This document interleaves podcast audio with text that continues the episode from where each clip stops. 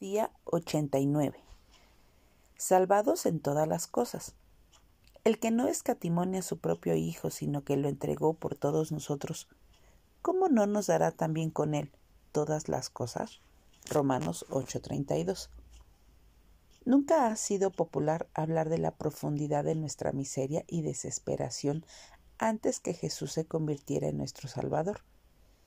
Estábamos perdidos espiritualmente muertos en nuestras transgresiones, separados de Dios y en camino hacia el fuego, hacia el lago de fuego. Sin embargo, debemos pensar en esto para poder apreciar lo que nos ha otorgado y darnos cuenta del corazón con que el Padre nos provee salvación. Dios entendió la profundidad de nuestra pobreza espiritual y nos rescató debido al gran amor que nos tiene.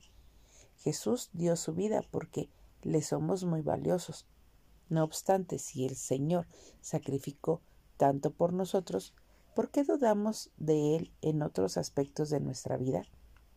Aceptemos hoy que Jesús sabe lo que es mejor para nosotros y que nos dirige hacia el mejor destino. Él ve más allá de lo que tú y yo podemos ver, sabe lo que realmente satisface nuestros corazones. El Señor nos ayudará a experimentar la vida abundante que nos ofrece. Por tanto, aceptemos que Él no solamente nos otorga salvación eterna, sino que también nos redime por completo. Y si nosotros confiamos en Él, veremos cómo seremos librados de una manera maravillosa.